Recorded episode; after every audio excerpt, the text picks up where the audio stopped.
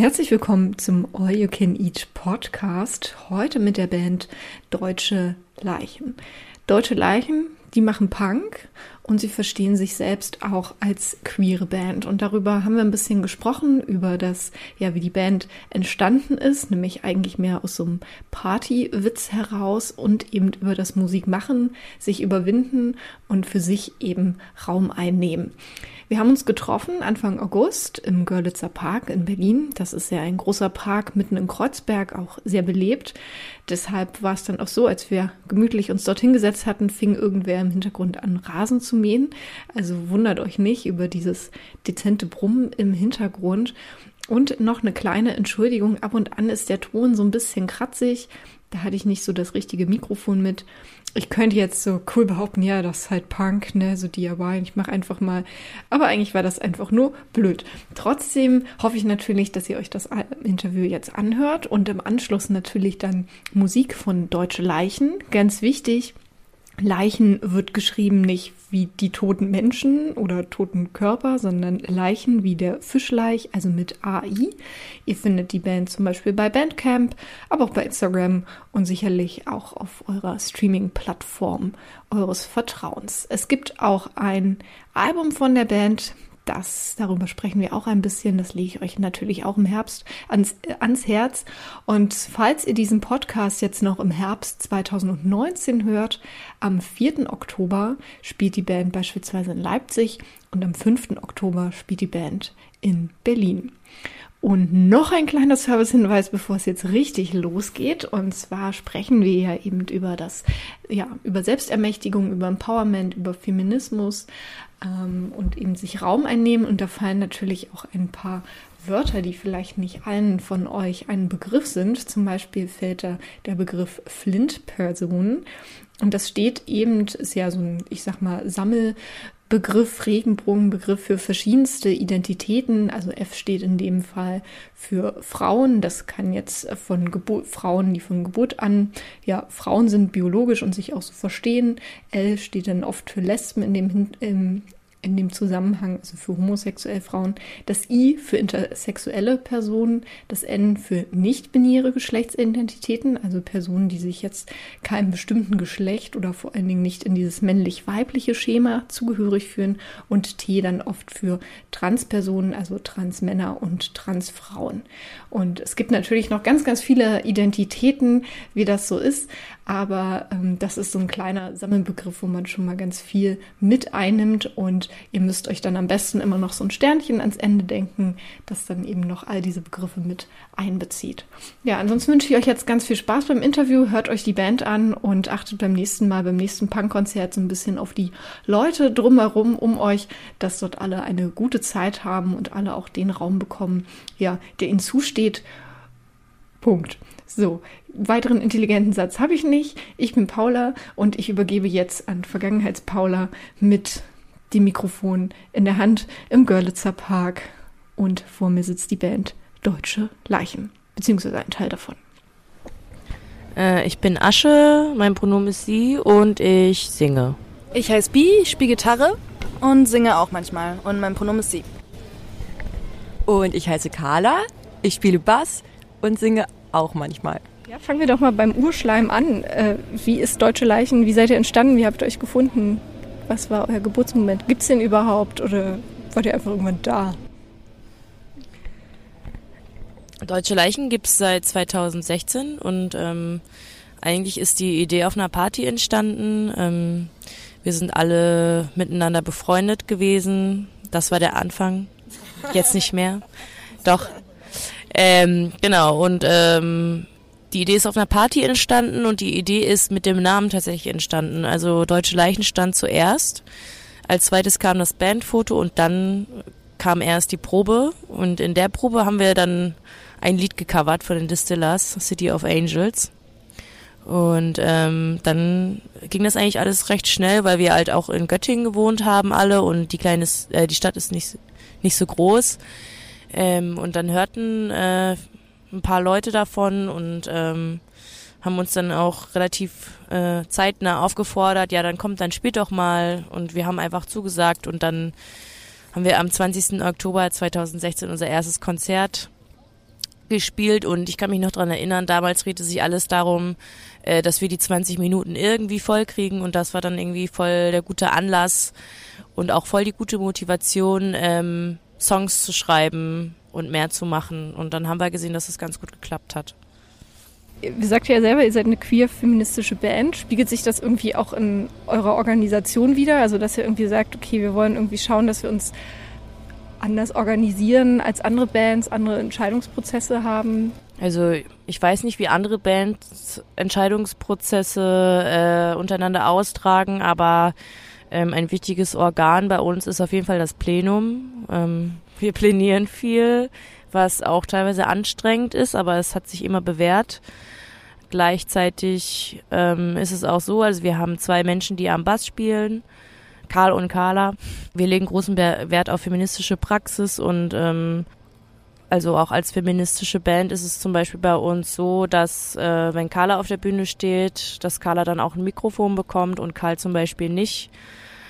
Mikrofon sozusagen als Stimmenorgan Genau, das wären so zwei Aspekte, die mir einfallen würde, würden. Wie sind so die Reaktionen? Weil ihr habt gesagt, am Anfang gleich von alle so, okay, cool, ist auch, die Erfahrung habe ich auch gemacht, wenn ich sage deutsche Leichen und dann Leichen und dann kichern immer alle. so, hat auf jeden Fall einen guten Effekt, tatsächlich. Äh, wie sind dann so die ähm, Reaktionen auf irgendwie eure Konzerte? Macht ihr vielleicht auch sowas von wegen Girls to the Front oder so? Dass ihr die Jungs rausschickt aus der ersten Reihe und so? Also wir schicken dich per se irgendwie Cis-Boys jetzt weg, aber wenn jetzt irgendwie, wenn es Cis-Boys sich irgendwie scheiße verhalten, dann machen wir schon mal so eine Ansage, dass äh, Flint-Personen nach vorne kommen sollen und sich den Raum nehmen sollen. Ähm, genau. Also es ist nicht per se jeder von vornherein irgendwie irgendwer ausgeschlossen, sondern nur nach, nach Benehmen dann irgendwie danach. Ja, man kann sich, also man weiß ja auch gar nicht, wer da so vor einem steht. Aber wenn dann so plakativ mackerhaftes Verhalten passiert und Leute einfach weggeboxt werden, weil sie kleiner sind als andere, dann gehen wir da schon auch drauf ein und nehmen uns auch raus, was abzubrechen. Ja. Dem habe ich noch was hinzuzufügen. Und zwar ähm, ist es ja auch schon so, dass äh, unsere, unsere, wir haben ja eine ganz bestimmte Zielgruppe auch ähm, und das sind Flint-Personen. Und dann ähm, also legen wir da auch schon Wert drauf, dass wir diese Personen auch auf Konzerten erreichen. Also es macht schon äh, Sinn auch, dass wir auf unseren Konzerten Flint-Personen empowern, in die erste Reihe zu kommen, weil anders würde es für uns auch keinen Sinn machen. Also natürlich nur, wenn die Lust haben. Und ähm, dass es auch schon so ist, dass wir dann äh, Cis-Boys äh, nicht nur zurechtweisen, wenn sie sich scheiße verhalten, sondern auch darauf achten, also wenn wir zum Beispiel im Publikum sehen, dass so eine Flint-Gruppe ähm, zu wenig Raum hat, aber Lust hat äh, mitzumachen, dass wir auch versuchen, denen den Raum zu geben und die auch beachten. Also auch, äh, was ich auch mache, ich, ich singe dann diese Gruppe auch explizit an. Natürlich auch nicht zu lange, um Privatsphäre zu gewährleisten, aber ähm, ich, ich, mir ist es schon wichtig zu signalisieren hier, dass es für euch aber gleichzeitig geht es uns, glaube ich, allen auch darum, Leute zu empowern, sowas auch in die Hand zu nehmen oder, oder den Schritt zu wagen. Zur, ja, zu so einer Selbstbehauptung irgendwie. Ja, aber es ist schon auch immer gut, so denn auch Bands irgendwie das Umfeld halt schaffen, ne? Irgendwie. Ich war auch vor ein paar Wochen auf einmal wieder auf einem Konzert, äh, wo ich, sage ich mal, auch aus, aus meiner Wohlfühl queer-feministischen Blase wieder raus bin. Band eigentlich ganz cool, aber das war dann die merkwürdige Mischung aus, die Vorband war eine Hip-Hop-Gruppe, eine männliche und danach die Hauptband, die hat vor allen Dingen so Teenie-Mädchen angesprochen. Und dann hatte man die merkwürdige Mischung aus riesigen Cis-Kerlen, die sich super bereit gemacht haben, so Hip-Hop-mäßig im Publikum, dazwischen so die 14-Jährigen. Und es wurde halt überhaupt nichts gesagt. So. Und das fand ich total unangenehm. Und dann war das für mich wieder so, ah ja, so scheiße kann es auch laufen. Aber cool, wenn ihr ein Auge drauf habt. Das ist ja auch irgendwie Normalzustand irgendwie, ne? Also es ist ja schon eine Besonderheit sozusagen, wenn man äh, auch als Band explizit äh, drauf pocht oder das auch anspricht. Ähm, hier, ihr, ihr Cis-Boys, ihr nehmt euch gerade zu viel Raum. Also ich glaube nicht, dass das so viele Bands äh, machen tatsächlich. Oder ist vielleicht auch genreabhängig. Ja, und kommt dann auch immer ein bisschen drauf an. So bei den größeren, wo ich es kenne, ist dann zum Beispiel, keine Ahnung, beispielsweise Beatsteaks. So, ähm, klar, die, die sagen auch nicht irgendwie, okay, schaut auf eure Gruppen, aber da ist schon so, dass die auch das Publikum im Blick haben, vor allen Dingen, weil sie ja große Konzerte spielen. Das merkt man dann schon, dass eher so die äh, Leute aufeinander einfach Acht geben. So, ne? Und man dann auch, ich mich jetzt irgendwie als Frau auch irgendwie wohlfühle. So. Genau, kommen wir zurück und vor allen Dingen zu den schönen Seiten. Ähm, ihr habt ein Album gemacht. Äh, ähm, genau, ähm, erzählt doch mal ein bisschen was äh, übers, über das Album. Ähm, hattet ihr irgendwie, äh, habt ihr einfach die Songs aufgenommen, die ihr hattet? Habt ihr euch irgendwie ein Konzept überlegt? Was war so der Gedanke dahinter?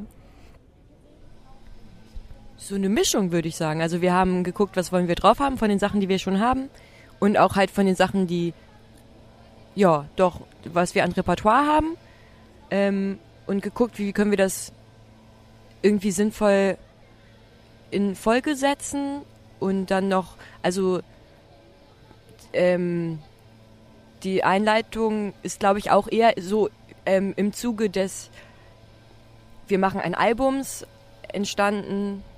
Ja, Genau, und vor allem haben wir uns so mega viel Zeit gelassen. Also das Album kam ja sehr, also irgendwie oder verhältnismäßig spät. Also äh, ich habe so den Eindruck, gerade in der Punk-Szene ist es so, es gibt erstmal ein Album und dann spielen die Leute irgendwie Konzerte. Also so manchmal so meine Wahrnehmung. Und wir haben ja ganz viel gespielt, um erstmal irgendwie so rauszufinden, was ist überhaupt unser Sound, was wollen wir überhaupt, wie wollen wir klingen, was wollen wir irgendwie transportieren. Und dann haben wir uns so ganz langsam dran gewagt, an den Gedanken überhaupt ein Album aufzunehmen. Und dann brauchten wir erstmal irgendwie ich glaube, auch so eine Art sicheres Umfeld, wie wir das überhaupt machen wollen. Also so erstmal war da, also wir mussten uns ganz viel so Mut anspielen live, glaube ich, bis wir uns getraut haben, ins Studio zu gehen und irgendwie erstmal ein Studio zu finden, wo wir das Gefühl hatten, okay, da sitzt, nicht, sitzt jetzt nicht irgend so ein Macker rum, der uns jetzt irgendwie erzählt, wie wir unsere Sachen zu machen haben, sondern irgendwie äh, eine Person, ähm, der wir irgendwie vertrauen ähm, und auf die wir Bock haben und äh, wo wir uns so viel Zeit nehmen äh, können, wie wir wollen ohne irgendwie angemackert zu werden. Und ähm, genau, es war ein sehr, sehr langer Prozess. Also es hat irgendwie sehr viel äh, Energie gekostet, aber es hat auch mega Bock gemacht. Haben sich dann die Songs auch nochmal verändert dann? Oder wie haben sie sich dann verändert in diesem ganzen Aufnahmeprozess? Also für mich als singende Person, mir ist aufgefallen, die sind sehr schnell geworden. also teilweise hatte ich dann auch Schwierigkeiten mitzukommen. Ähm, aber es hat funktioniert. Ja, Arschgeigen. ja, wir haben es irgendwie sehr schnell eingespielt, aber das war irgendwie, äh, keine Ahnung, das ist irgendwie so im Fieber des Moments passiert, ne, dass wir so im Studio standen und dann haben wir so total durchgebrettert irgendwie so die äh, Instrumente und ja, das ist uns, das fällt uns dann immer so auf der Bühne auf, weil wir die live, äh, nee, also etwas langsamer auf jeden Fall spielen, weil live ist ja auch nochmal ein ganz anderes Gefühl irgendwie, da schwingt ja irgendwie noch ganz viel anderes mit als in so einem Studio. Ja, witzig, ich kenne das ja andersrum, dass die Live-Sachen schneller sind. Aber okay, bin ich dann mal gespannt aufs Konzert. Kommt auf die Nervosität an. Und aufs Bier. Ja. Ihr habt schon erzählt, der erste Song, den ihr ähm, gespielt habt, äh, das war ein Cover von den Distillers. Gibt es irgendwie andere Bands, ähm, an denen ihr euch Sachen abguckt, äh, Musik, die euch vielleicht als Inspirationsquelle dient oder so? Naja, meine Inspirationsquelle ist tatsächlich Brody Dale von den Distillers. Ähm, das liegt aber auch daran, dass es damals mein einzigstes weibliches Role Model war. Ähm, das habe ich aber damals gar nicht so richtig gemerkt. Das merke ich erst retrospektiv, seitdem ich selber auf, die, auf der Bühne stehe. Also natürlich hatte ich Vorbilder. Ich habe halt Punk und auch Black Metal gehört.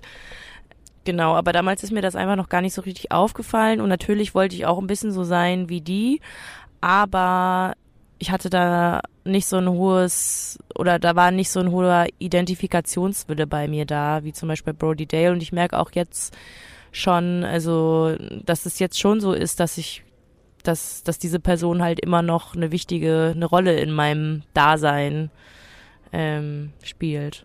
Äh, dadurch, dass wir alle irgendwie so auch verschiedene Musik äh, hören oder auch damals, als wir irgendwie so die ersten Songs äh, so äh, uns überlegt haben, irgendwie so gehört haben, war das, glaube ich, so ein Mischmasch aus ganz, ganz vielen Einflüssen, die wir so zusammengeschmissen haben.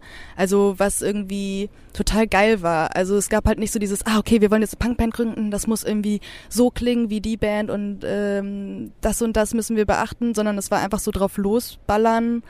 Ähm, wie wir Bock hatten. Und im Nachhinein denke ich mir, wenn ich so zurückdenke, denke ich mir, das waren so lustige Momente im Proberaum, wo wir einfach irgendeinen Scheiß angespielt haben und dann alle so eingestiegen sind und das war irgendwie total schön.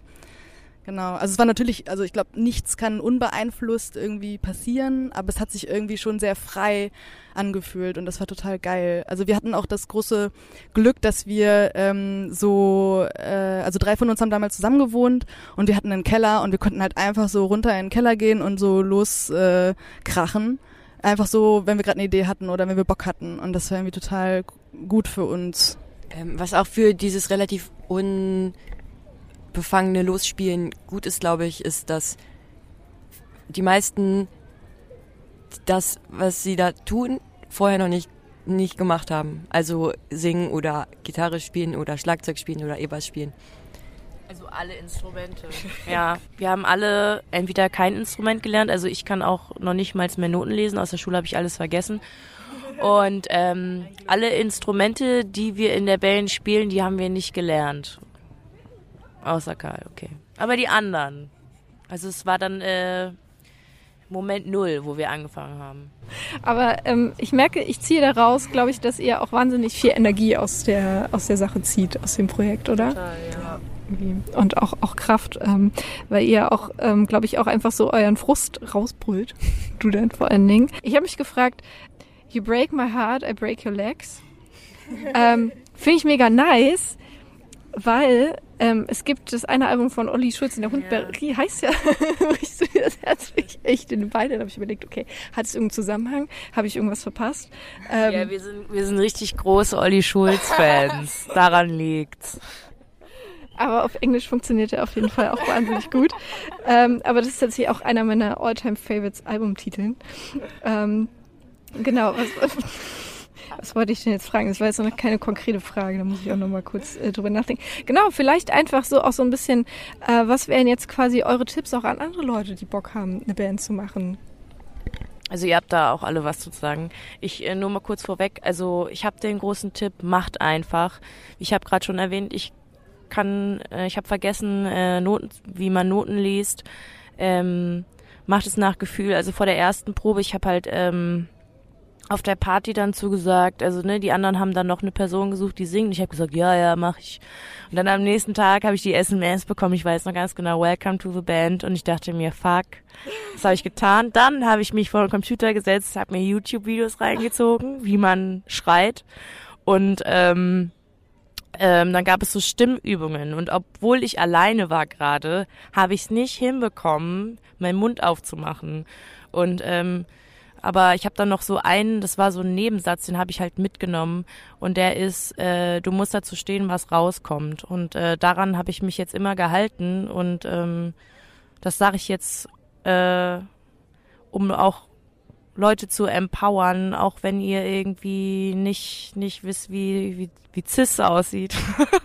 nee, G-Dur, Cis-Dur, wie das alles heißt, ey, macht es einfach und steht dazu, was dabei rauskommt. Genau, das kann ich auch nur so äh, weitergeben. Also ich spiele ja Gitarre und ich konnte das vorher nicht. Also ich konnte halt irgendwie so zwei Akkorde spielen und die haben mir wehgetan, wenn ich da auf der Gitarre meine Finger hatte. Das fand ich total schlimm und nach fünf Minuten konnte ich nicht mehr. Und das war irgendwie echt frustrierend am Anfang. Und mittlerweile, so wenn ich so auf der Bühne stehe, das macht halt mega Spaß. Und ich habe so meine Gitarre in der Hand und ähm, ich ziehe so viel Energie aus dieser Band und habe da so mega Bock drauf und ich äh, irgendwie, wenn ich so zurückgucke, denke ich mir so, ey, gut, dass du nicht aufgegeben hast. So, weil am Anfang war ich wirklich so, ey, Leute, tut mir leid, I tried, aber ciao. Äh, so den, den, den, den, ja, den, den, den Gedanken hatte ich ganz, ganz oft so und ähm,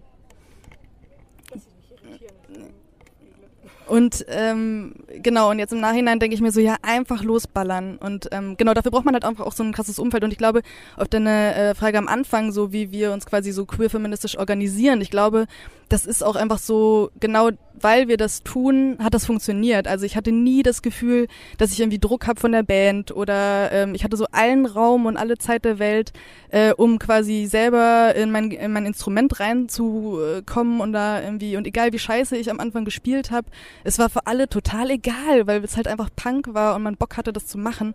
Und äh, ich glaube, das ist auch so ein queer-feministischer Anspruch, irgendwie so, so sich so ähm, so total den Raum zu geben für so ähm, sich selbst irgendwie so auszudrücken äh, und äh, egal wie es klingt, es einfach zu tun und irgendwie so sich so gegenseitig zu empowern da drin. Das war total geil. Ähm, also und für mich ist auch gerade mich auf eine Bühne zu stellen und dann so laut zu sein, fand ich total schwer, ähm, weil ich schreie in meinem Alltag sehr wenig rum oder so. Also ich habe das dann halt so auf den Weg mal mitgekriegt, dass, dass sich das ja nicht so gehört. Und das sitzt ja immer so tief, aber es ist auch so geil, wenn man, wenn man die Überwindung geschafft hat und sich dann einfach hinstellt und loslegt. Genau, und gerade dieses, es ist egal, was dabei rauskommt, weil das ist halt genau das, was ich gerade ausdrücken möchte. Ihr seid in Göttingen entstanden. Ich war einmal in Göttingen, es hat geregnet, aber ich fand es sehr beschaulich. Alle Autos haben brav angehalten am Zebrastreifen. Ich war vollkommen geflasht. Jetzt frage ich mich, äh, wo findet man denn den Punk in Göttingen? Was geht denn da ab? Oder seid ihr die einzigen Exoten und Exotinnen da drin? Wieso ähm, möchtest du jetzt Adressen hören? nee, wie ist so das Feeling? Ich meine, ich wohne hier in Berlin und in Berlin denkt man immer, hm. ja, außer Berlin geht nicht. Also wie das Feeling ist, also Göttingen äh, ist halt dadurch, dass es halt so eine krasse Studentinnenstadt ist, ein krasser Durchlauferhitzer, so wird es immer genannt. Also ähm, dort äh, triffst du viele junge Leute ähm, und dementsprechend auch viele Ideen. Ähm, es kommen immer neue Leute dazu, es ziehen auch wieder Leute weg und äh, dafür, dass die Stadt halt auch nicht so groß ist und auch so überschaubar, wie du gerade gesagt hast, geht da schon recht viel und ähm, wir hatten, was uns halt auch sehr geholfen hat, war, dass wir, ähm, nachdem wir im Keller geprobt haben, auch nicht so große Schwierigkeit, Schwierigkeiten hatten, einen Proberaum zu finden. Ähm, oder auch gleich ähm, Leute kannten, die Konzerte organisieren, ähm, die uns dann aber auch empowert haben, ähm, kommt doch mal hier zur, zum, zur nächsten Veranstaltung und spielt da vorher mal. Also hat es dann angefangen und ich ich glaube, da ist dann schon immer wieder ein großes Interesse da für, für Neugründungen, für Musik, für neue Sachen. Aber es gibt auch noch den Freiraum in Göttingen. Also ich habe zum Beispiel in Jena studiert, ähm, ist ja gar nicht so weit weg tatsächlich, auch so 100.000 Leute. Ähm, und es gibt schon noch Freiraum, aber es ist ja auch so ein bisschen das München des Ostens von den Mieten her. Also alles ist ausgebaut und verbaut und es ist vor allen Dingen für irgendwie die Kulturszene wahnsinnig schwierig. Darum finde ich es immer spannend, wie ist es in anderen Orten, ne? Und wie gibt es noch den Raum tatsächlich, ne, das zu machen. Okay, gut, ich bin durch. Wir haben das Basisinterview abgehakt. Nice. Vielen Dank äh, an euch. Wir sind gespannt, was demnächst noch weitergeht mit Deutsche Leichen. Und das war jetzt erstmal hier dieses Interview. Dankeschön. Danke. Danke dir. Danke. Mehr findet ihr auf dragonseateverything.com oder auf facebook.com slash dragonseateverything.